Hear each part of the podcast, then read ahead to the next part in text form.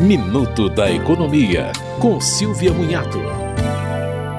O INSS emitiu um alerta para trabalhadores que buscam justificar o não comparecimento ao serviço usando atestados médicos falsos, disponíveis em sites ilegais. O trabalhador pode perder o direito ao descanso semanal remunerado e, em alguns casos, pode ser demitido sem justa causa.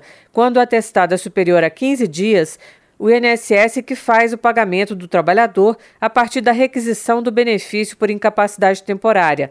Mas o Instituto, por meio de inteligência artificial, tem detectado fraudes, como atestados com a mesma grafia, mas emitidos em locais diferentes. O INSS informou que enviou os casos para a Polícia Federal. Você ouviu Minuto da Economia, com Silvia Munhato.